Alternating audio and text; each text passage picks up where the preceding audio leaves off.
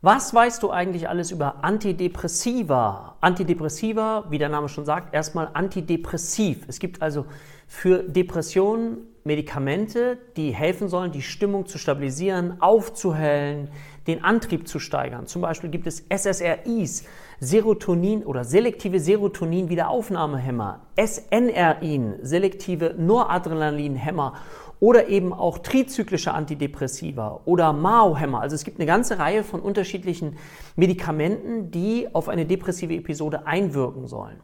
Was du aber vielleicht noch nicht weißt, ist, dass Antidepressiva auch bei anderen Störungsbildern eingesetzt werden, wie zum Beispiel auch bei Zwangsstörungen oder auch bei Angststörungen, weil im Bereich der Angstmedikamente ist es eher so, dass es Diazepine gibt, also Benzodiazepine, die machen eher abhängig.